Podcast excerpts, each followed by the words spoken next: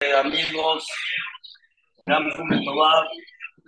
un privilegio encontrarnos frente a ustedes en esta linda pantalla, una pantalla de Gamsum con muchos rejuts, con mucha gente. Gracias, mi querido Elías, mi querido hermano. Dios, sí, gracias por todo. Y eh, para mí una noche muy especial aquí compartir con mi querido hermano del alma, compañero de estudio de toda la vida, Jamsuri Catán. Es un honor compartir con él pantalla y, pantalla y micrófono esta noche que ni más ni menos nos encontramos a unos pasos solamente de una de la yeshiva más grande del mundo, prácticamente como lo comentó Elías, creo yo desde la época de Beta Mikdash, nunca había habido algo tan grande en el pueblo de Israel, una yeshiva que tenga juntos reunidos a más de 8.000 personas estudiando juntos, un campus impresionante y aquí la gente vive para una sola cosa tiene una solo, un solo propósito de la gente, que es enaltecer el nombre de Boreolam, el nombre de Hashem, vivir para Boreolam, vivir para tu compañero, vivir para Israel, es lo que se vive en este pueblo, una atmósfera increíble, una vibración que hay acá que puedo explicar. Nos ha pasado muchas veces, eh, Suri lo va a comentar, lo diremos, que hay gente que llega a este pueblo, a esta ciudad pequeña, dice, ¿qué hay acá? ¿Qué pasa, se siente algo muy especial. Eh, hay gente que dice, llegas acá y como que te ponen un tranquilizante, un calmante, se, se siente lo que llamamos en hebreo menujata nefesh, hay una paz interna del alma llegando a este, a este pueblo. ¿Qué hay en este pueblo, este pueblo tan grande, tan especial? A lo mejor gente que conoce Lekut me entiende un poco más a lo que me refiero, pero como pusimos título a la clase de hoy, tenemos que saber algo y ese es el mensaje para nosotros. Que sepamos que las cosas tan grandes y tan maravillosas siempre comienzan de algo muy pequeño. Y ese es el tema tan inspirador que a mí personalmente y a Jajam Suri juntos nos ha inspirado a hacer lo que platicaremos en estos próximos minutos que tenemos frente a ustedes, porque cuando tú ves que un ser humano puede llegar a ser un mundo completo, eh, te inspira para hablar en Gamzoom, te inspira para dar clases de Torah, te inspira para dar fortaleza a cualquier compañero de Israel cuando ves que cuando ves los resultados de un elemento de Israel que él entendió muy claro. Bishvili Olam. Por mí fue creado este grandioso mundo. Y ya que este grandioso mundo fue creado para mí. No se les ven, eh, ahora sí. Ahí están, adelante. ¿Ya? Un solo elemento de mí, como decía, él entendió lo que dicen Hazal, Bishvilin y Raolam, por mí fue creado el mundo. Si por mí fue creado el mundo, tengo mucha responsabilidad de hacer qué voy a hacer con mi vida, qué tengo que hacer con mi vida. Todo este mundo maravilloso fue creado para mí. Hay gente de Amisrael que entendió ese concepto y de un solo elemento platicaremos lo que hoy en día aquí vivimos año con año, lo que es Lakewood, New Jersey. Querido Jajam Suri, eh, lo que comentamos, adelante, por favor. Hola, muy buenas noches a todos. Gracias, yo, Javier Díaz. Ahora estamos a tiempo. Estamos tienes que estar eh, correteando. Aquí es un gusto compartir esta clase con Hamchak. La verdad es que estamos muy emocionados, muy contentos, la verdad, por el lugar, por el tema, por toda la gente, la familia Campos de Jehová. De verdad, muchas gracias a Samiochi, a Sameli, a, a, Sameteas Levi, a mi amigo Jack, por compartir con nosotros, dejarnos entrar a todas sus casas, a la familia de Quiero empezar con el Sol de y arrancamos con esta magna conferencia. De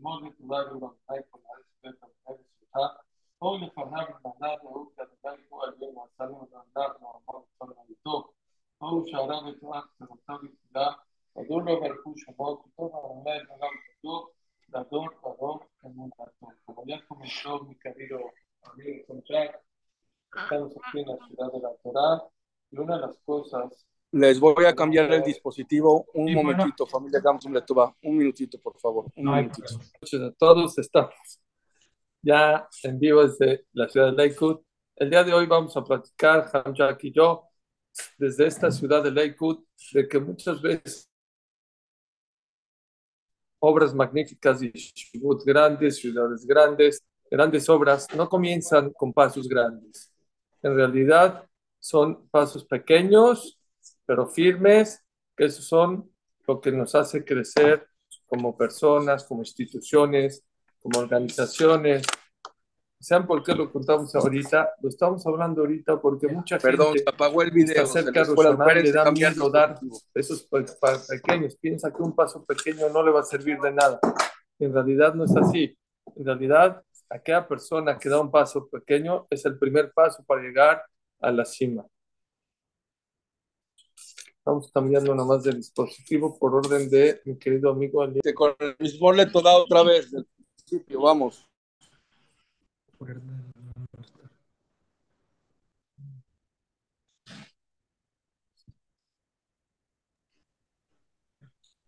מזמור לתודה יהיו לאדוני כל הארץ מודה את אדוני ושמחה בואו לפניו ובלנה תראו כי אדוני הוא אלוהים הוא עשנו ולא אנחנו אמרנותו שערה בתורה חצרותיו בתחילה הודו לו ברכו שמו כי טוב אדוני לעולם חדו Nador, Bador, Emunato, que esta clase de sea para Rufash Mar Fatanefesh Fatakub de Moshe Ben Teresa, Amal Abatester, y Shidu para Immanuel Ben Amelia Besnat pronto.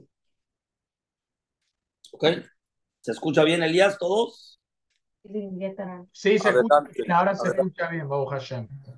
Bueno, perfecto. Como estábamos comentando ya la introducción que dijo Elías y que dijo Ham Suri, solamente un poquito para entrar en materia, trataremos de ser cortos y concisos. Hay mucho que contar, hay mucho que decir. Esto es algo fascinante, una historia de prácticamente de tres generaciones. 1891, en Bielorrusia, nace Rabaron Kotler. Rabaron Kotler desde los 10 años se queda huérfano, pierde a su padre y más adelante va a estudiar con su tío. Desde chico Rabaron una mente privilegiada, alguien muy especial y pasa por estudiar en diferentes yeshivot hasta que a fin él estudia inclusive, estudió en Bologna, estudió en las yeshivot más renombradas de, de lo que es Europa. Viene, viene, viene lo, que es, eh, lo que es la Shoah, la desafortunada Segunda Guerra Mundial. Obviamente primero pasa la Primera Guerra Mundial, él viviendo en Bielorrusia, que esa parte era de Rusia, pasando la Primera Guerra con muchos sufrimientos. Después se casa con la hija de Rabbi Zalman Metzer. Zalman Metzer, el famoso Rosh Yeshiva de la, de la Yeshiva de Slutsk, en la parte igual de Bielorrusia, que después él sube a Eretz Israel. 1941 viene todo el problema, ya es Rosh Yeshiva en la ciudad de Klets, en Europa, más que nada es la parte de Lituania, ya la parte de Lituania cerca de Bielorrusia, y viene lo que es la Segunda Guerra Mundial, obviamente, todo lo que es el judaísmo empieza a correr, empieza a escapar de toda Europa a buscar soluciones cómo salvar su vida. Muchos del Olama Yeshivot, de la gente que estudia Torah, corren a lo que es la parte de Lituania, a lo que es Vilna principalmente, porque esa parte estaba gobernada prácticamente por los rusos. En ese momento el enemigo ideal, el enemigo que perseguía a los judíos eran los nazis, los alemanes.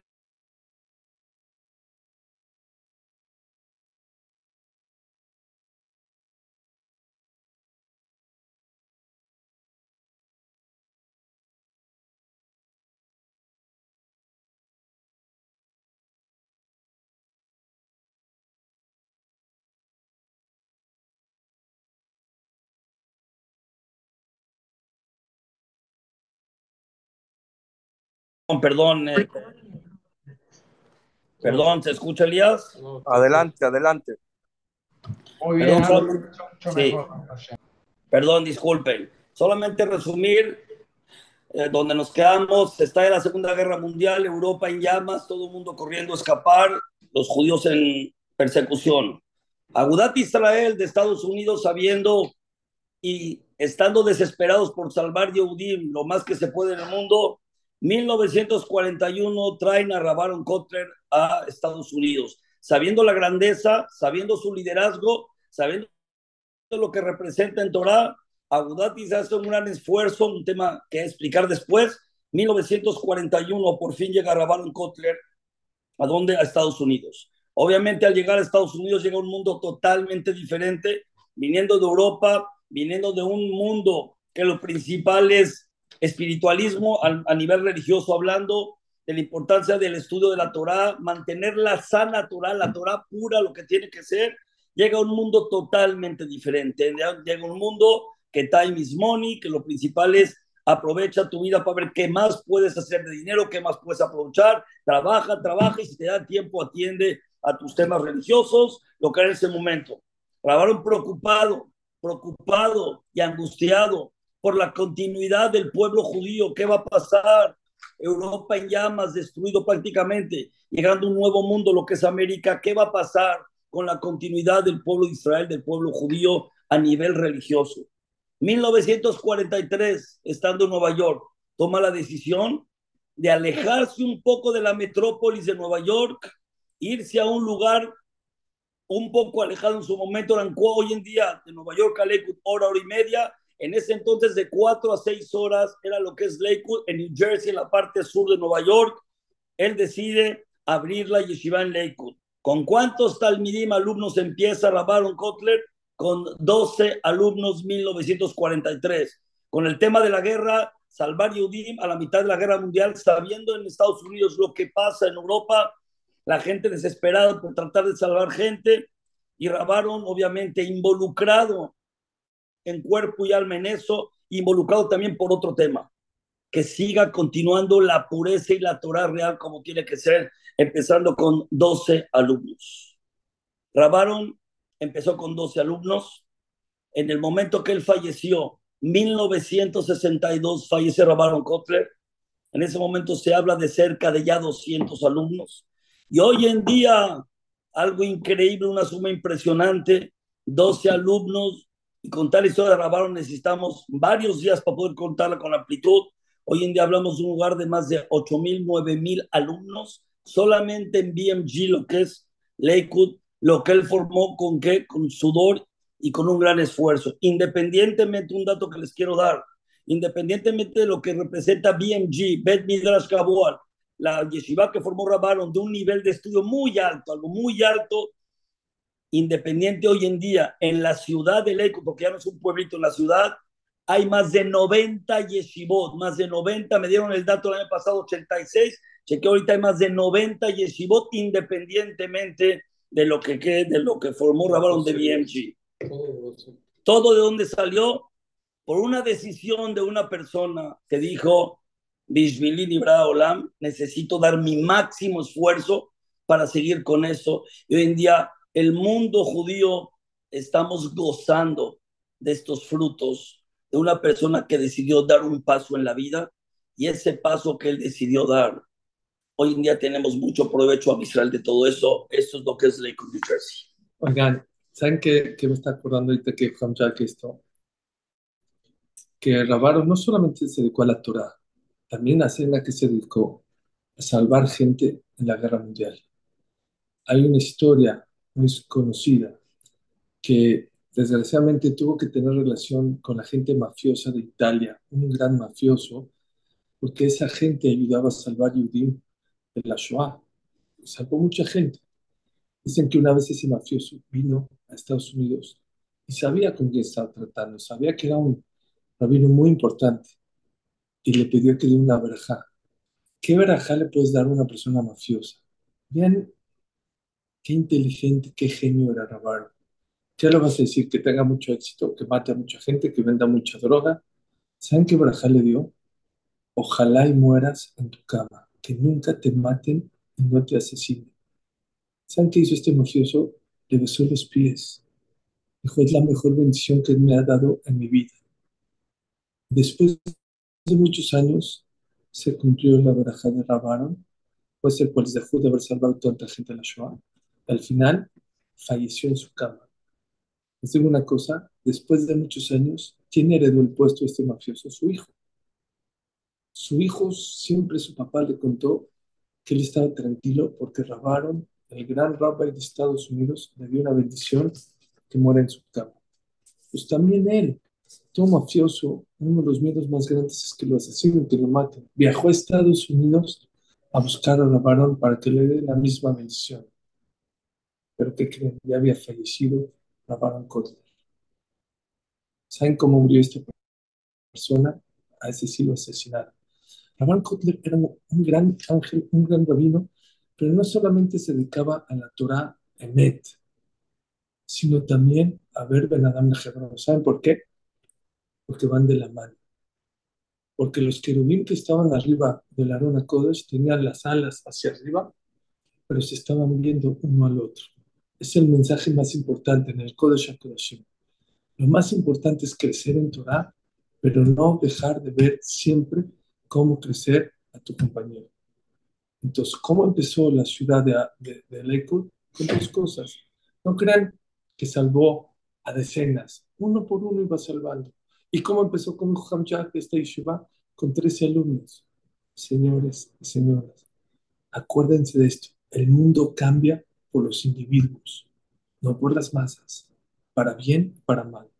Hitler cambió el mundo para mal cuando Rabaron hizo un giro muy importante en la vida en Estados Unidos, en la Shoah, una persona.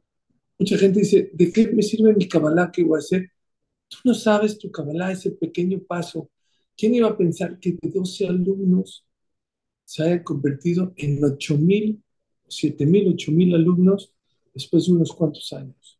¿De cuántas familias? ¿De cuánta Torah? ¿De cuánta influencia? Saben que aquí en Estados Unidos, en Lakewood, hay una oficina para exportar jajamim a Australia, Sudáfrica, a Europa, a México. México, la Torah en México empezó con gente de Lakewood, con alumnos de Lakewood. Y todo por la decisión, como dijo Hamjad, de una sola persona.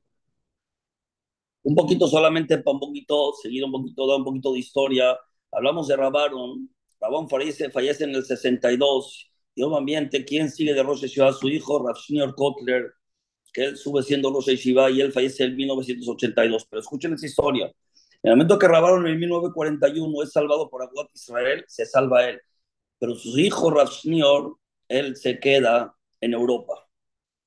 Él estando en Europa, no, como, no tiene cómo salir, hasta, que su abuelo, Rav Zalman Meltzer, que él vivía en Jerusalén, ve la manera cómo conseguirle una visa para que él pueda salir de Europa a lo que es Jerusalén, Israel, y él llega en 1943. Pero antes de eso, Rav estaba comprometido con la Rebbetzin Rachel Friedman Alea Shalom, que de esa hablaremos un poco ahorita, están comprometidos. Llega el momento, estalla la guerra. Obviamente comprometidos, cada uno trata de salvarse. Rav tiene el dejud de poder escapar a Israel con su vuelo Rachel Zalman pero la Rebsen Rachel, su comprometida, su esposo, su novia, está atorada en Europa. ¿Cómo sale la Rebsen? Es salvada en el tren siberiano. Ella vivía en la ciudad de Kovna. Ella estuvo con Rabel Honon Basserman. Hace poco tuvo el zehut estar en Lituania en febrero. Estuve en Kovna, estuve en la casa donde estaba la Rebsen Rachel, donde fueron los lituanos por órdenes de los nazis y sacaron a matar a Rabel Honon Basserman ahí vivía Rababram Brozinski, hay mucha historia, todo eso, eso es en la ciudad de Kovna, Lituania, todavía está esa casa incluso. ¿Qué pasa? A fin de cuentas, siendo una niña ya, 16, 17 años, 18 años, ella puede salir escapada por el tren siberiano con una visa que recibe, y a fin de cuentas solamente ella y una hermana, el resto de la familia es aniquilada, no queda nada, quedan todos en Europa. Después de 6, 7 años de que estaban comprometidos y se vuelven a reunir otra vez por fin la Rebbetzin Rachel y Rav el hijo de Rabbanon Kotler, llega el momento, un momento muy difícil que hay que tomar una decisión en la vida. La Rebbetzin llega enferma, desbastada, pasó tifoidea en Europa, pasó muchas enfermedades, prácticamente los doctores decían que no tienen duda que esta mujer va a ser imposible que ella pueda tener familia, pasó con tuberculosis en la guerra, todas las enfermedades difíciles las pasó, obviamente ya un poco recuperada, pero su estado de salud es lo que tenía. Prácticamente decían los doctores, esta mujer no puede tener familia. Llega el momento de la decisión de Rashnior y tiene que saber qué tiene que hacer. ¿Me caso con esta mujer o no me caso con esta mujer? Y la decisión que toma, dice Rashnior, escuchen lo que toma. Obviamente avalado, inspirado por su padre, Rabalon Kote. Dice, esta mujer se quedó sin papá, se quedó sin mamá, se quedó sin familia, no se va a quedar sin esposo. y yo estoy dispuesto a casarme con ella. Oye, pero dicen los doctores que no va a poder tener familia. Dicen sobre esto, hay la medicina da, da, hijos, pero el que le da hijos a la medicina es Boreolam, y ya veremos si no va a tener hijos mi esposa. Y la historia conocida, Baruch Hashem, la Rebetz Rachel, no solamente tuvo hijos, tuvo nueve hijos, Baruch Hashem Blainara, uno de ellos, nuestro Maran Rosh Shiva, Ramalkiel Kotler, Rabanim que conocemos, conocemos a Shrag y a la familia muy bien, nueve hijos Blainara, algo increíble. ¿Y qué creen? La que decían que iba a tener poca vida, que iba a fallecer, no iba a tener hijos, Señor fallece en 1982 y la en que tuvimos el Sur y yo con nuestras familias, nuestros hijos, de convivir con ella muchos años. Estas historias ella nos las contó personalmente. Fallece hasta el año de 2015 con Arihud Yamim. Otra vez, ¿a qué se debe este suceso? A que otra vez un individuo decide en tener midot y tener cualidades.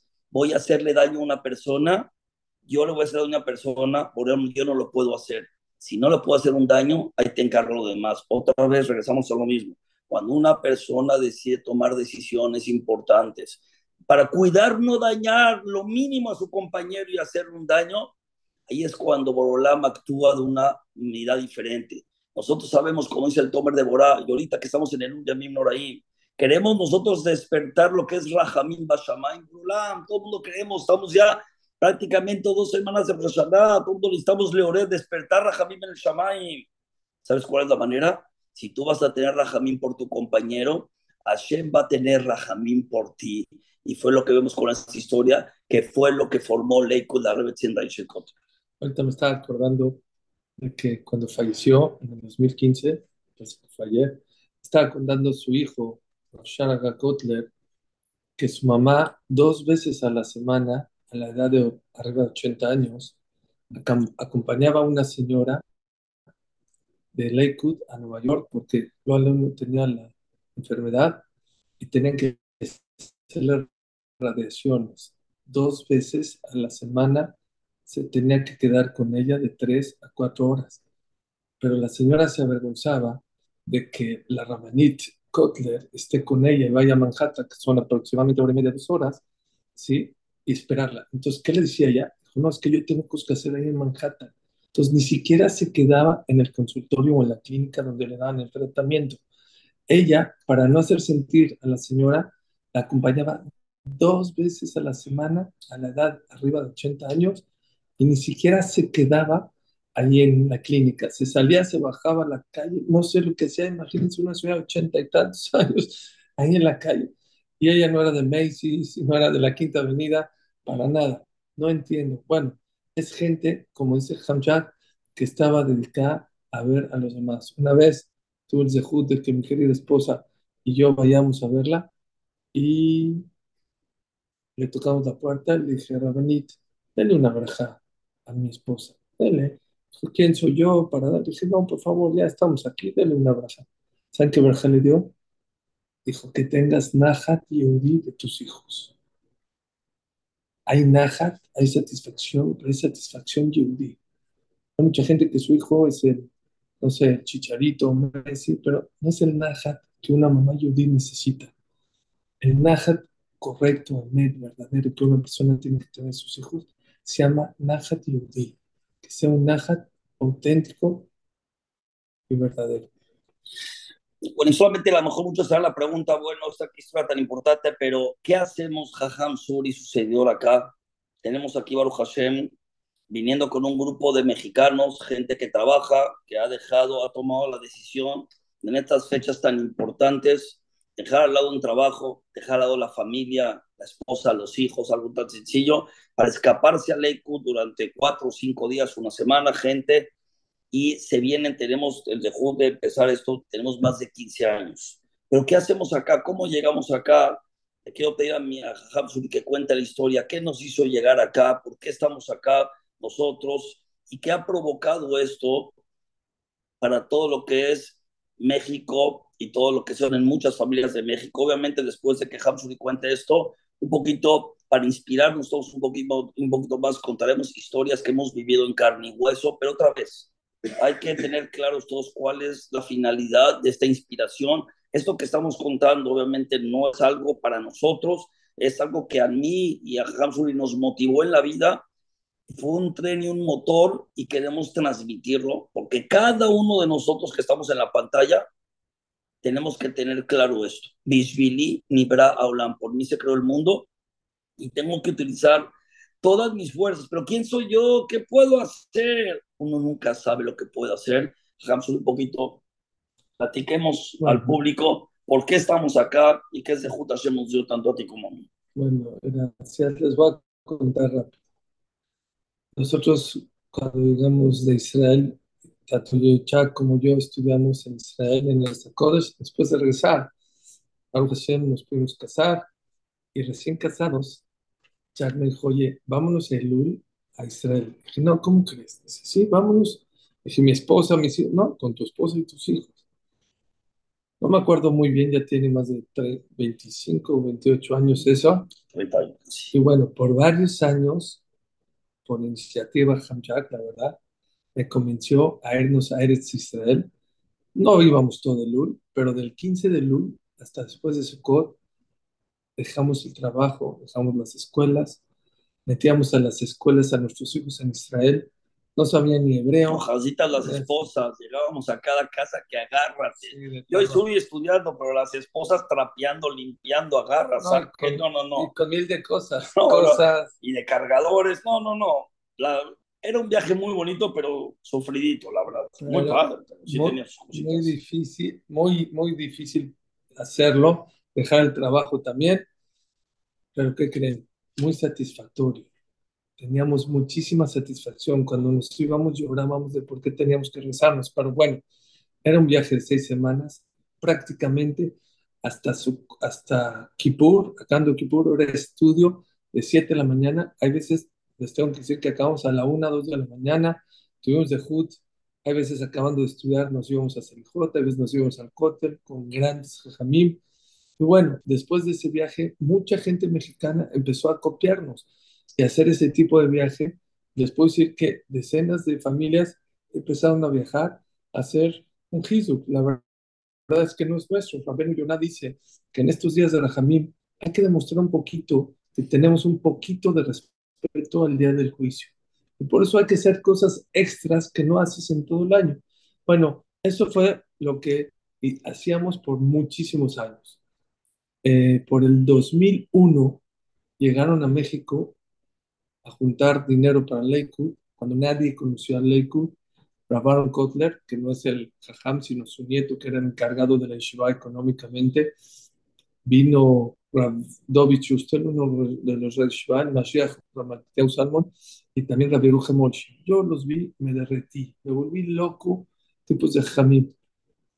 ¿Y qué creen? No tuve un éxito para juntar dinero. Vino una persona. No, tenía, no, no tenía ni dónde quedarse en México. No los conocían. Oye, ¿dónde me quedo? Un jajam, Mashallah en México, Mashallah, vienen jajamim. ¿Dónde me quedo? Pues es uno más, pues a ver dónde se quedan. Rashi yo de Leico no tenían ni dónde estar, dónde quedarse, a fin de cuentas, la familia, me acuerdo, familia Casín, gente de mi familia, nos acomodamos porque no sabíamos ni de quién se trataba todo esto. ¿De acuerdo? Sí, y de repente uno, ¿saben cuánto le dio? 20 pesos. ¿Saben qué es 20 pesos? Un dólar. A un jaja. Aaron Kotler, que para mí yo lo admiro y es un genio, yo diría, no vuelvo a regresar a México en la vida. Traigo a tres Rosh a los jamás más grandes del mundo, al Mashiach de Leikut, que es uno, o el jamás grande de la época en temas de Musar, y le dan 20 pesos. Gente, no, gente muy pudiente, gente económicamente muy bien establecida. ¿Saben qué dijo Aaron? Dijo, si la gente nos está dando 20 pesos, quiere decir que no conocen a Él estuvo en mayo del 2000 2001. En junio del 2001 mandó como 10, 15 boletos a gente muy importante, icónica en México. Gratis nos invitó. Bueno, a mí no me invitó, yo me, me, metí, me colé, sí, como quien dicen vulgarmente, pero nos invitó aquí a gente muy importante de la comunidad de México, rabinos inclusive, y nos hizo un tour, claro, papá, la, y, y, y, nos hizo una, una, una, un tour por aquí, por la recepción. Una recepción espectacular, nos volvimos locos de la gente, de la Torah, de los lugares. Yo le dije a Hamjak, el próximo Elul, vamos a estar aquí en Leco. Me dijo, va. Aparte, en Israel empezaba la intifada, empezaban las cosas un poco difíciles. Bueno, ese fue el, 2001. Justo cuando se cayeron las Twin Towers, Hamjak y yo estamos aquí en Lakewood. Les voy a contar que México se estaba colapsando con la noticia que las Twin Towers, las Twin Towers aquí a una hora, hora y media de acá. Les quiero contar que cuando llegamos al Bet Midrash, me acuerdo perfecto, eran diez y media de la mañana y como que no había pasado nada. Y dijimos, qué raro, ¿cómo, ¿cómo puede ser que en México se está colapsando? No había celulares, no había smartphone para verlos. Me acuerdo que nosotros en la tarde tuvimos que ir a Radio Shack a ver la noticia ahí en las teles de Radio Shack. No les miento, hicieron Teilim, pararon el estudio de diez y media a 10.45 dijeron Teilim. No sabíamos por qué, no entendíamos por qué Teilim no entendíamos, qué pasó, nada. Y después había uno que estaba junto a nosotros, ¿te acuerdas que no se había sentado? dijimos, ¿qué pasó? Dice, es que mi, mi, mi, suegro trabaja cerca de las Twin Towers y no lo encontraban, pero, sí se cayó, sí, ya se cayeron los dos Twin Towers. La gente en el Bet Midrash estaba estudiando fuertísima.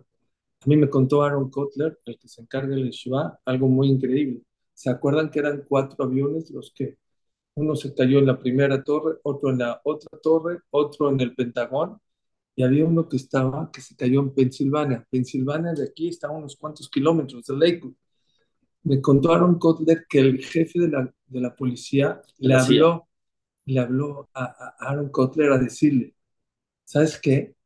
Evacuó la Yeshiva porque falta un avión, ya se estrellaron tres, y un lugar muy posible.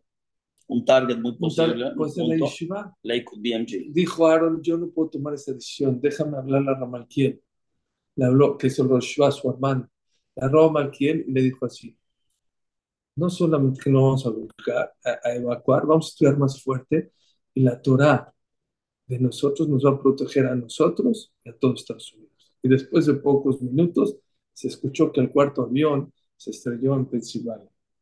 Escuchen, venimos en el UL, nos volvimos locos de la calidad de toda, la calidad de la gente. Yo llegaba, aquí rentábamos casa, y yo en mi casa, sin que me conozcan los vecinos, me habían mandado un pastel con un, con un, con un papelito.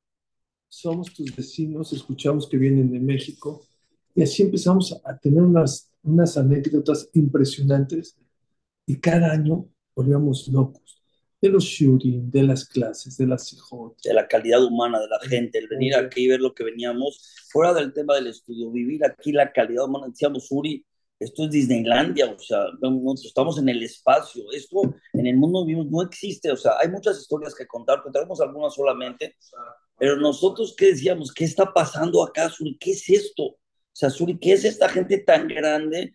¿Cómo un acceso tan fácil? Y empezamos así a, a tener realmente una sorpresa muy grande. Después de venir de Israel, de muchos años en Israel, estudiar en Israel, nos había pasado algo muy impresionante. ¿Qué pasó con esas cosas? ¿Cómo la gente empezó a decir que fue donde llegamos? No, porque llegamos a México a contar, a contar, a contar. La gente dice, pues invítanos, ¿por qué no vienes? El próximo año, el primer año, con mi querido amigo Elías Levi, no crean que es nada más. Antes de Gamsun Letubá, fue uno de los grandes pilares aquí en México, en organización, en la organización, la comida, la logística, toda la logística de los viajes de la gente de México, la hacía Elias Levy. ¿Pero qué creen? Empezamos el primer año igual que Rabar con 12 personas. Increíble. El primer año nos decían a mí a Suri, oye, ¿por qué se van solos? Invítenos. Bueno, no, voy a estudiar con él, es mi compañero de estudio. Bueno, pero cuéntenos qué hacen no vamos a estudiar, pero no puedo, ¿por qué no nos comparten? Jesús, bienvenidos, van, vénganse con nosotros. Y empezamos el primer año, hace 15 años, con 12 personas, segundo año 36, 48, Elías Levi les dará la información, llegamos a tener años de 220 personas, gente que trabaja en México, cerró su oficina, se sale, de todo tipo de niveles, 220, 150 gente, pero ¿cuál es lo increíble de todo esto? Que este viaje, que empezó porque Sur y yo nos inspiramos y pudimos inspirar a la gente y creímos que la gente era importante, les voy a decir las conclusiones de estos viajes de 15 años que ha pasado. ¿Qué ha pasado en México?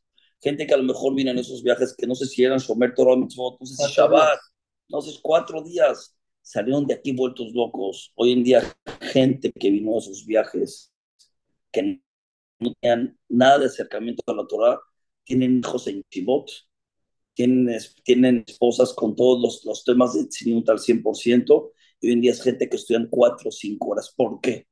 Por venir acá e inspirarse y entender en algo en 48 horas, horas, ¿qué es esto? Porque les explico, es difícil hablar frente a una cámara y sentir lo que un sentimiento te hace entrar a un lugar con tanta santidad que es esto. Y esto igual, por eso tenemos el segundo estar aquí año con el año Baruch Hashem. Panamá nos copió. Claro, después nos siguió Panamá, Argentina. Panamá, Argentina nos han copiado Baruch Hashem. Y Kinatsu, Flint, como la única cosa que te puede tener envidia, puedes tener envidia de que de alguien que estudia Torah, él sí tiene miedo. No te la envidia del cochecito que tiene, de su casa, de eso no tengas envidia, eso es un lab de Oray, ten cuidado. Pero si alguien ves que está creciendo en Torah, que te dé envidia, porque eso que te va a hacer crecer mucho en Torah. Y todo porque les digo, no, no porque hablar tanto de Surio de mí, es un poquito saber de que a veces una persona con un paso pequeño, un paso pequeño que hace una decisión pequeña que des, puedes cambiar casas, puedes cambiar vidas. Ahora existen ya programas de mujeres también que la esposa de, de Elías Levy hace cada noviembre, que se los recomiendo ampliamente. ampliamente. Yo creo que tiene más impacto que el de los hombres todavía. Cada noviembre yo creo que ha hecho seis, ocho viajes impresionante también. No existe una persona que haya venido acá que no haya transformado por momento eh, lo más pequeño, pero han hecho cambios muy, muy radicales. Y todos saben por qué, porque esta ciudad está construida con tres pilares muy importantes: Midot, Torah y Emet. Una vez, Baron Kotler, ahorita estoy eh, eh, cómo cuando una persona hace las cosas con Midot, con Torah y con Emet, florecen no hay manera que no florezcan en la vida. Todos los grandes organizaciones, programas, puede ser que no lo hicieron a pasos agigantados, pero ¿saben por qué florecieron? Aunque sean pasos pequeños, porque fue con Emet, con Mitot, con verdad, con Torah y con cualidades. Esas tres cosas. Grabaron cuando hizo el Yeshiva, mandó a hacer unos recibos para el que done acá que, que darle su recibo. No lo van a creer. Le entregaron los recibos y dijo, está mal hecho. Dijo, ¿por qué? Dijo, atrás del recibo estaba la forma de la yeshiva pintada. Y afuera pusieron un árbol. Dijo, en la yeshiva no existe este árbol. Están mal estos recibos. Házmelo otra vez. Gente, yo no le quiero mentir. Bueno, hizo otros recibos y le puso en vez de un árbol y la yeshiva le puso una vela.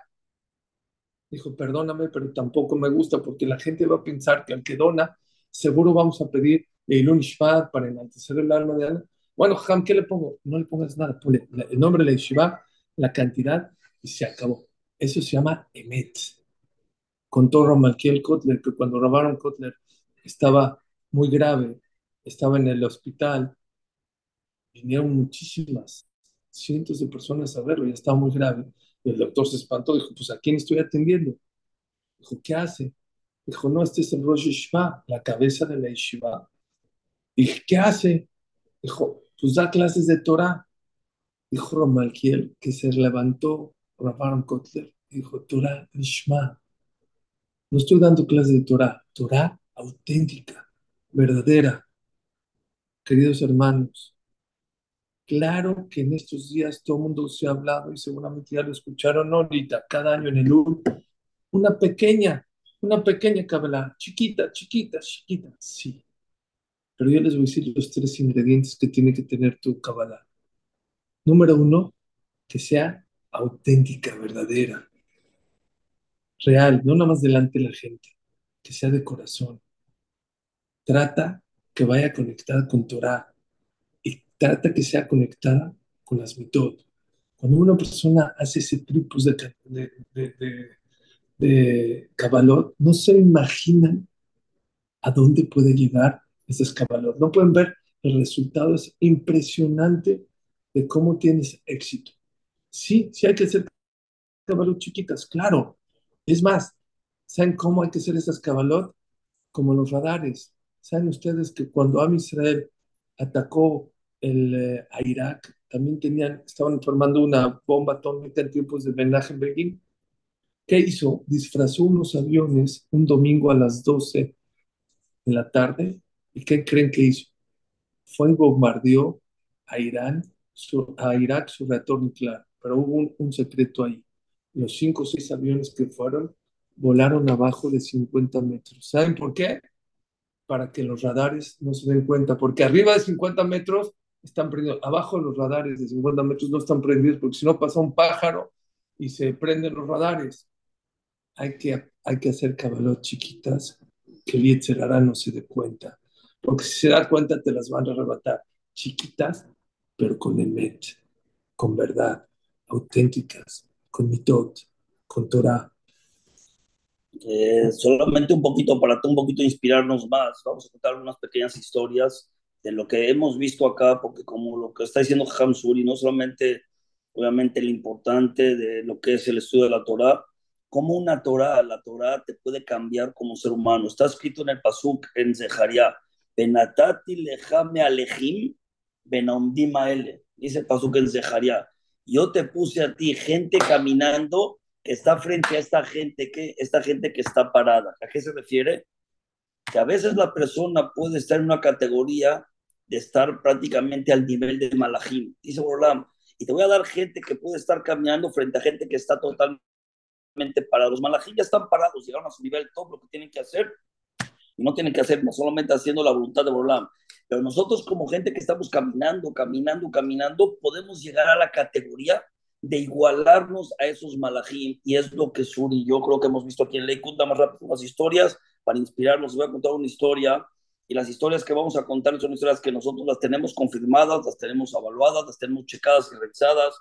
Una historia muy conocida, voy a contar una historia de Rabieruja Molshim. Rabieruja Molshim, el Rosh Yeshiva, uno de los Rosh Yeshivot, él tiene eh, la costumbre, le gusta mucho que los bajurim, los jóvenes, vayan a comer a su casa, los invita, le gusta mucho que vean, que convivan con él. Aquí la persona que conoce lo que es Simchat Torah en Lakewood es un carnaval. 24-7, no para la gente de bailar, de bailar y de bailar y de bailar. Empieza desde la noche Simchat Torah, sigue muy tarde y el otro día prácticamente todo el día no para. Rabbi me invitó a dos bajurim, a dos bajurim a comer a su casa. No les dijo el horario. Aquí empieza la tefilá, siete, arbit, y empieza, ¿qué? Empiezan las sacafotas a bailar. Mucha gente que hace, empieza las sacafotas, se las mueve hasta las 12 de la noche, van a su casa a comer, comen segunda a la familia y regresan a la yeshiva. ¿Qué pasó? Rabieruja me acostumbraba, que acostumbraba a hacer eso. A las 9 iba a su casa, hace la ciudad con su familia, su esposa, y regresaba a la yeshiva a 10 de la noche para seguir bailando hasta 12, 1 de la mañana uno de los bajurim, él sabía que Rabbi hacía esto, eran dos invitados. Y llegó, ya, de repente llegó Rabbi a su casa y llegó el bajur ahí esperándolo. A, le pregunta a Rabbi oye, ¿dónde está tu compañero? ¿Por qué no ha venido? No sé, pero no se preocupe, seguramente ya no tarda en llegar. Pasan 15, 20, 20 minutos y no llega. Y dice, dice Jajam, ¿sabes algo? Vamos a buscarlo. Dice, no se preocupe, Jajam, seguramente ya se quedó en la yeshiva o se quedó ahí, o, foto, o está comiendo en la yeshiva, no se preocupe seguramente. Empieza el kiddush, nueve y media, empiezan, les voy a hacer el cuento muy corto. Acaba la ciudad, el bajur, ya la ciudad bonita, divertorá, comida, va, esto, el otro, cantan un poquito y se regresan a la yeshiva 10, 10 y media de la noche. 12 de la noche, se acerca el otro bajur que no llegó y le pregunta a Jajam, Jajam, eh, Nada más por saber a qué hora es ciudad. ¿Eh? ¿A qué hora es la ciudad? Se está dando cuenta Rabieruja que el muchacho pensó que Rabieruja más era ciudad a las 12 de la noche, tarde, y por eso no llegó a la casa. Le dice Rabieruja, empezamos en 20 minutos. Va Rabieruja y busca a su hijo y le dice, ve a la casa, avísale a mami que vuelvo a poner la mesa de Yom Tov, volvemos a hacer Kiddush otra vez, nos damos comida como si nada pasó, vamos a regresar a hacer la suda. Le dice al Bajur en 20 minutos. Llegan a las 12 y cuarto, 12, 20 de la noche a casa de Rabbi Y otra vez, Kiddush. Kiddush de Yom Tov otra vez, Kiddush, a comer otra vez todo con mal. y le pregunta a la viruja, oye, ¿dónde está tu otro, tu otro amigo? No, jajam, no, la verdad no lo vi, no sé ni dónde está, no sé ni qué pasó. Empiezan a hacer la ciudad más de 12 de la noche, como si no había pasado nada, para que este Bajur no sepa lo que pasó. Yo esta historia cuando la escuché, dije, no puede ser, esto es una historia que difícil entender que un ser humano, y más de un nivel tan grande, haga esto. Se lo preguntó a su hijo, que los conozco muy bien, dije, oye, no, esto pasó, pasó, y se veo que se pone chapeadito. Se pone chapeadito así como, no, no, no, no, dime qué pasó, es importante, me gustaría saber. Dice, yo fui el muchacho que fui a avisarle a mi mamá que íbamos a volver a comer otra vez. Al otro día se encuentran los dos bajurín. No, no al otro día, en la noche, creo que una de la mañana, llegan al dormitorio.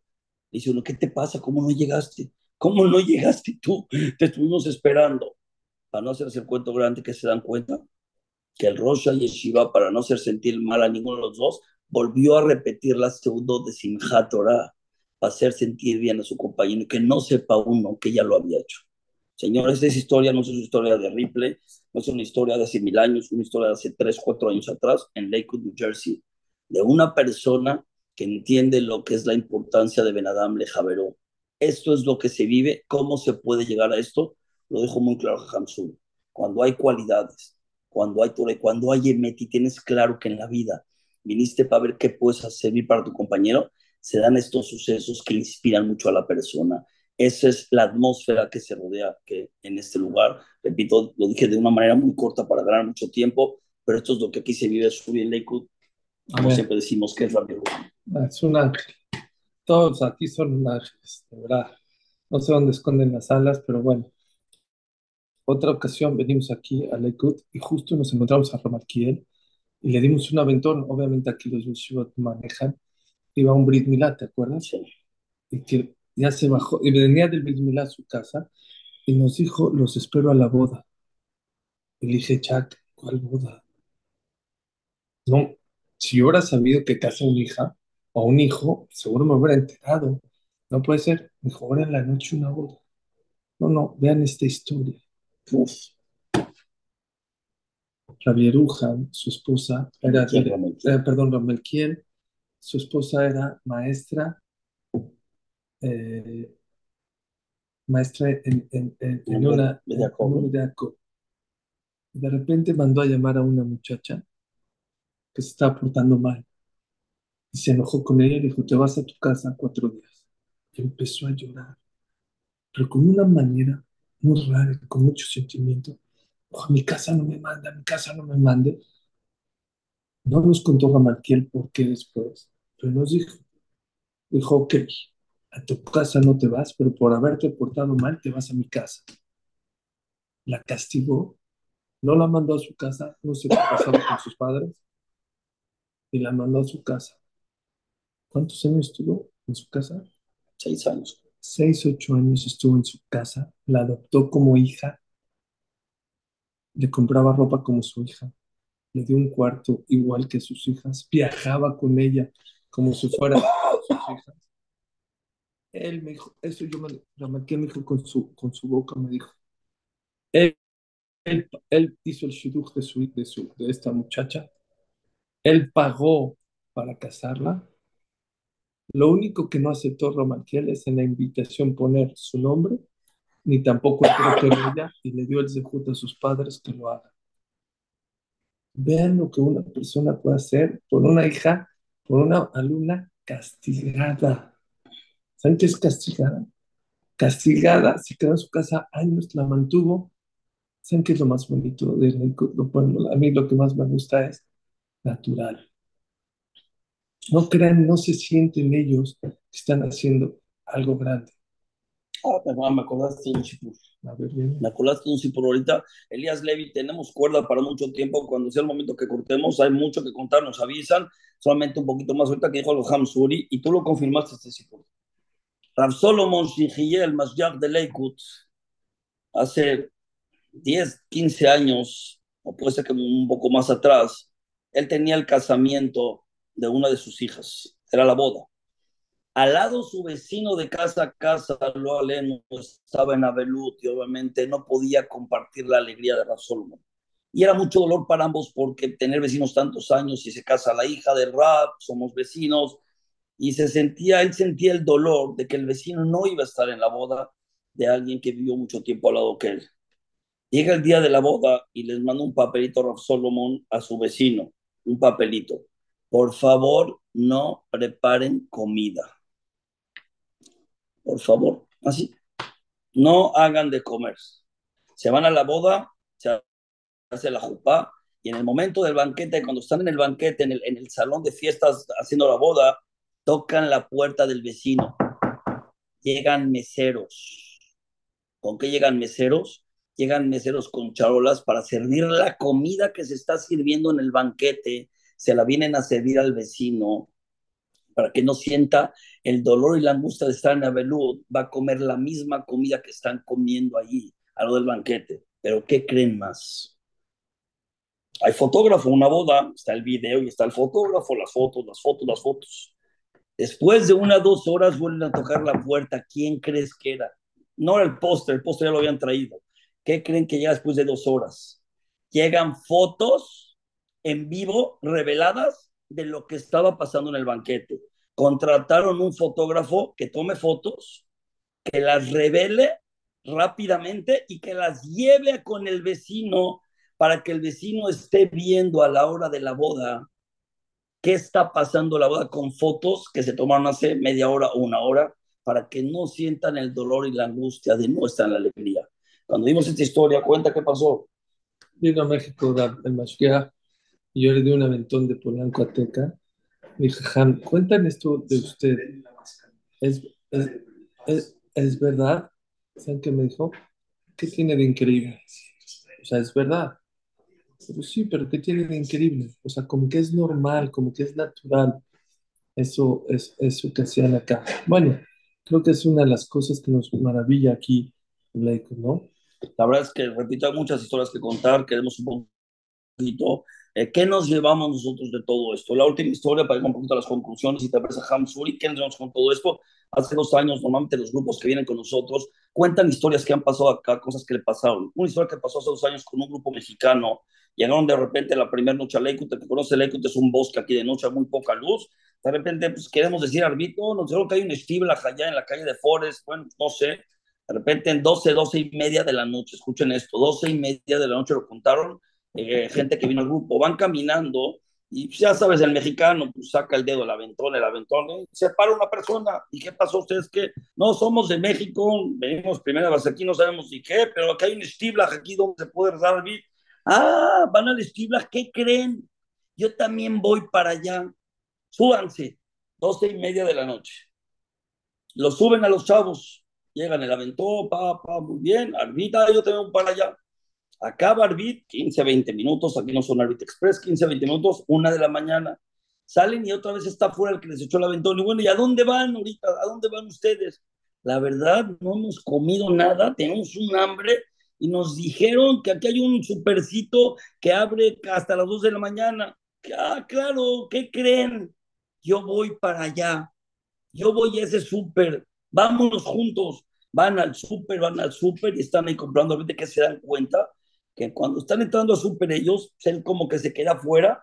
¿Y qué creen que hace? Le llama a su esposa. Después eso se lo contaron a él. Oye, perdón que voy atrasado pero encontré unas personas que vienen llegando, querían rezar, no saben dónde es, los llevé a Arbi, los esperé, los traje al súper, perdóname mi vida que por eso estoy llegando tarde a la casa. Una y media de la mañana una persona deja lo que tiene que hacer para llevar a unos individuos que no conoce, que es la primera vez que los ve en su vida, a llevarlos a rezar, los espera, los lleva a su y los lleva a su casa. Señores, ¿qué es esto? Esta es el, la fuerza que tiene Dios en la vida y tenemos que llegar, y eso es lo que nos puede inspirar mucho a nosotros. Señores, cada uno de nosotros tenemos adentro ese potencial, tenemos esa fuerza, tenemos ese músculo. Ustedes conocen a una persona que, que esté fortachón sin ir al gimnasio, no, tienes que fortalecer tu músculo. Cada uno de nosotros tenemos la fortaleza de fortalecer nuestra Neshama, mi dotobot, buenas cualidades, y mutora. Y con esto yo quiero un poquito terminar, le damos la, la voz a Hamsuri Rabaron Kotler dijo algo muy importante. En esta época de Lul, con, en otra, esta, perdón, esta época de luz, con un pequeño esfuerzo puedes lograr lo que necesitas un esfuerzo muy grande durante todo el año. Durante todo el año, a veces para acercarnos a Shem, hacer Torah, mitzvot, delante a veces cuesta trabajo. En los días de Lul hay una ayuda especial del Shaman, que con un esfuerzo pequeño que la persona haga, puedes hacer lo que durante todo el año te puede llevar muchísimo esfuerzo. Esa es la época que todos nosotros nos encontramos. Aprovechemos cada segundo de nuestra vida, que sepamos lo que dice el Midrash en Shirashim. Que el mahat, tú ábreme a mí nada más una puerta, una puertita, como la punta de un alfiler. Haz tu esfuerzo, pícame, dice Borolam. Como la punta de un alfiler que no es nada, tú hiciste ese paso, y otro va a abrir una puerta como la puerta de que de un mundo completo. ¿Qué nos pide volar a nosotros? Haz tu pequeño esfuerzo, nada más haz algo en la vida. Nosotros en el UL nos asustamos. El UL, el UL, señores, en el UL no viene el coco. El UL, el UL, chuba, no viene el coco, que no los asusten. ¿Sabes quién viene? Tu papá a tocarte la puerta. No es el coco. Quiere venirte, nada más sabe que quiere volar. Toque la puerta, que nada más le abramos la puerta.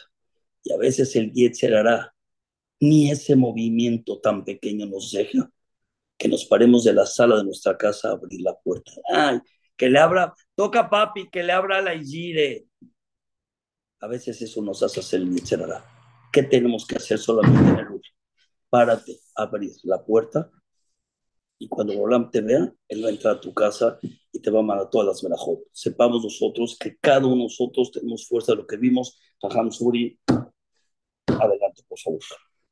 Bueno, yo nada más quiero cerrar con lo que dijo Hamchak sobre lo que dice el Midrash en Shira Shirin Pitjuli Petach que judó Te escuché algo maravilloso. Abre un orificio del tamaño de una aguja. ¿Por qué de una aguja? Dijo mi, querido Rab de México, Rabiuni, Hashem le mande larga vida, dijo, hacer un hoyo es muy fácil. Cualquier persona puede hacer un hoyo. Agarra una piedra, échala al mar y se hace un hoyo. Es fácil. Al loro se regresa. ¿Saben qué tiene especial? Porque no dice la Torah o el Midrash, hace un hoyito pequeño. Porque dice, ¿para qué trae la, la aguja? ¿Saben por qué? La aguja tiene un orificio muy pequeñito, muy, muy chiquito a veces casi ni se nota. Es difícil meter por ahí el hilo, pero ¿qué creen? Ese hoyito siempre está abierto, nunca se cierra. Es lo que dice Dios. Yo quiero cosas pequeñas, pasos pequeños, baby steps. ¿Saben qué es baby steps? Pasos pequeñititos, pero firmes, que sean verdaderos, que sean auténticos. Les voy a decir una cosa, ojalá y algún día tengan el dejud de venir aquí, al Harvard de la Torah. ¿Saben por qué? Porque aquí ves la Torah emet, verdadera. dice el Pasuk, emet. Cuando hay emet, cuando hay verdad en la vida, eso hace que florezca en la vida. Aquí hay gente que no cuida la Torah, que valora la Torah, que se emociona por cuidar Shabbat, que se emociona por estudiar Torah. La Rabanat Rishi, su yerno acabó el Shaz y mandó llamar a su hija, el esposo Raf Kuprena, Dijo, ten, va a ser Shumashas, va a ser una fiesta. Dijo, sí, va a ser una fiesta. Ten estos servilleteros de plata. Quiero que la pongas en el día que, de la cena que vas a invitar a todos, que, tu esposo acabó el Shas, acabó la Gemara. Y así hizo, puso los servilleteros de plata una, una cena muy bonita. La gente habló, cantó. Al otro día de la cena se lo regresó a su mamá, la Rabanit Rishe. Dijo, ten, aquí están los servilleteros. Dijo, no, no, no, no, quédatelos. Pero te prohíbo que los uses para Shabbat. Estos servilleteros de plata te pido que solamente, solamente se pueden usar cuando tu esposo, cuando tus hijos acaben la masaje para motivarlos, para valorarlos. ¿Saben por qué? Y quiero aprovechar yo para agradecer a nuestras esposas, que habrá delante de un gran hombre, siempre una gran mujer. Que sepan, señoras, ustedes son el motor de la casa. Yo conozco a Baruch Hashem y conocemos cuántos Jamín Bravidades, Ramalquiel, Gabriel, Abel cuánta gente grande. Sí, son grandes Jamín porque tienen grandes esposas. siempre que vean un hombre grande en Olama Torah, atrás una gran, gran mujer. Les digo una cosa, no se imaginan aquí las mujeres cómo valoran a sus esposos que estudian Torah, cómo les ayudan, porque ellos su sueldo no es suficiente para vivir. Y están dispuestas a cuidar el promedio de hijos acá que hecho uno de hijos. Y muchas de ellas trabajan. Y trabajan con alegría y con mucho éxito, con tal de ayudar económicamente a quien, a su esposo, para que su esposo no se salga de estudiar Torah. Yo sé que en muchas partes del mundo la Torah está devaluada, desgraciadamente. Los jajamín, aquí es un orgullo ser una persona que estudia Torah. Es un orgullo una persona que viste con Es un orgullo y un placer cuidar Shabbat, comer kasher, comer halal Israel, tener muchos hijos, dedicarte a tus hijos. Eso se pega, eso se contagia, eso se aprende. Y por eso Hashem, ojalá yo diga, nos dé siempre el zehut de estar pegado a esta gente. Como siempre les digo, se aprende de todo el mundo. Pero hay que pegársele a esta gente, gente que inspira, gente buena, gente con todo, gente con emet. Eso ayuda mucho. Y yo me entero una palabra más. ¿Saben a qué se viene este lugar? A conocerte a ti mismo. ¿Cómo se el eslogan de American Express? Explora tu potencial, saca tu potencial. Tu American Express, ten tu American Express para que con ella hagas lo que quieras, para que tengas el potencial y lo que sueñes lo puedes hacer. Aquí estos lugares ahora que se viene, a conocerte como Yehudi, a decirle gracias a Borolam que soy Yehudi, a entender la fuerza que tenemos. A veces en el mundo que vivimos la tenemos escondida y tapada, esa fortaleza que Hashem nos dio. Ahorita, dos semanas antes de Rosh Hashanah, como dice el Orjot Tzadikim, una de las primeras cosas importantes para que puedas hacerte Teshuvah, ¿saben qué es? Hazte una radiografía a tu Neshama y conócete a ti mismo. Cada uno que estamos atrás de esta cámara tenemos un potencial increíble y todas esas historias a cualquiera de nosotros nos puede pasar. Ah, son fantasías. No son fantasías, son realidad. Si exploras tu potencial y sacas toda la fuerza y esa Neshama que Hashem nos dio. Hashem, que Tiba Bejatima a todos ustedes. Nos quedan dos semanas, prácticamente menos para Rosh Hashanah. Aprovechemos cada segundo, son días bastante importantes. Sí, ese esfuerzo, dejar familias, dejar esposas, hijos, sí, pero hay que tratar de buscar la manera cómo podamos abrir esa puerta para papi que nos está tocando la puerta estos días, porque Rosh es, acuérdense, te van a tocar la puerta. Párate, abrirla. No quiere más de Hashem, quiere que le abras la puerta. Les da Hashem, Suri, que tengamos el segundo de siempre poder. Primero, antes que nada, nosotros podamos inspirarnos, como yo le digo a Jajam Suri, ¿a qué venimos nosotros acá? Venimos a cargar la batería, nosotros, a cargar nuestra batería para poder tratar de inspirar un poco a la gente y poder transmitir lo que nosotros vemos acá. Veo allá a mi amigo Pepe Cherem, la, Pepe Cherem lo veo ahí, lo veo a Pepe Cherem, la de esta Pepe que pasó todas partes de este grupo, te queremos aquí, que vuelvas a estar con nosotros. Gracias a todos por darnos la oportunidad de estar en esta, en esta gran pantalla. Beli Cherem, su esposa, Alex no vino, la familia, pero la familia Cherem es grande es gran cliente de aquí de Lakewood cada año. Baruch Hashem viene con nosotros, que gente nos entiende lo que estamos haciendo. Y cada uno de ustedes, aprovechen cada clase que tienen Gamzoom para crecer día con día, pero todo lo que crezcan no sé lo que inspiren a sus compañeros. Toda la Torah y las palabras de Hamzul que escuchan cada lunes, que son maravillosas, es para que crezcamos. Pero todo eso hay que saber dar, hay que saber dar, no te lo quedes. Si tú sabes que con una palabra puedes ayudar a tu compañero, no, no, no lo dudes en hacerlo, porque una palabra puede cambiar mundos. Un individuo en 1941 soñó y su sueño se le hizo realidad. Y el 2001 Y el 2001, dos chamaquitos empezamos a vacilar. Tuvimos el deseo de cambiar, de cambiar, transformar hogares en México, en nuestra fila. Que hacemos de fuerza, pidamos mucha tefilá, aprovechar estos días, de Filama, Tobim, si hay trabajo, hay cosas, recuerden, estos días el Yetzerará nos va a marear cada una de las cosas que estén, para ver cómo puede hacer para marearnos y que lleguemos a Shana como si el 31 de diciembre, no es 31 de diciembre, es Yomadín, que papito viene a abrir la puerta y nos quiere abrazar. Aprovechemos cada segundo que Hashem nos bendiga. Gracias a todos por darnos la oportunidad. Tiscul, Shalim Rabot, y desde Lakewood, New Jersey, la ciudad de la Torre. Gracias a todos. Muchas gracias. Buenas noches a todos. Gamsum Letová también se formó con 12 personas y empezó hace tres años. Y Baruch Hashem ya son más millones de personas. Quiero leer antes de leer los comentarios que son impresionantes, las frases que sacó nuestra gran Sateket de esta clase y, y, en resumen de lo que fue esta gran clase y esta gran enseñanza. Y de Hamsuri Katán dice así, dice, voy a leer una, una por una, dice, eh, una de las mejores verajot que podemos pedir es tener Nahad Yehudi de nuestro Hamsuri Katán. La segunda, una persona no puede saber el impacto de sus acciones a futuro por eso debemos elegir bien lo que hacemos. Aham Jakilu. La tercera, una pequeña decisión puede lograr cambiar toda tu vida material y espiritual y con ella cambiar a toda tu familia y toda tu descendencia. Aham Jakilu. Y la cuarta, tu próximo objetivo para el año que entra debe ser alcanzable. Dos, que te ayude a trabajar tus cualidades. Tres, que te acerque a las misbot. Aham Suri Y por último, todos podemos alcanzar la grandeza en buenas cualidades. Solo se necesita ser consistente y practicarlo constantemente. Aham Jakilu, cinco frases salieron de esta gran clase, de este shiur tan maravilloso. Dice, qué impresionante el shiur, muy hermosas e inspiradoras historias.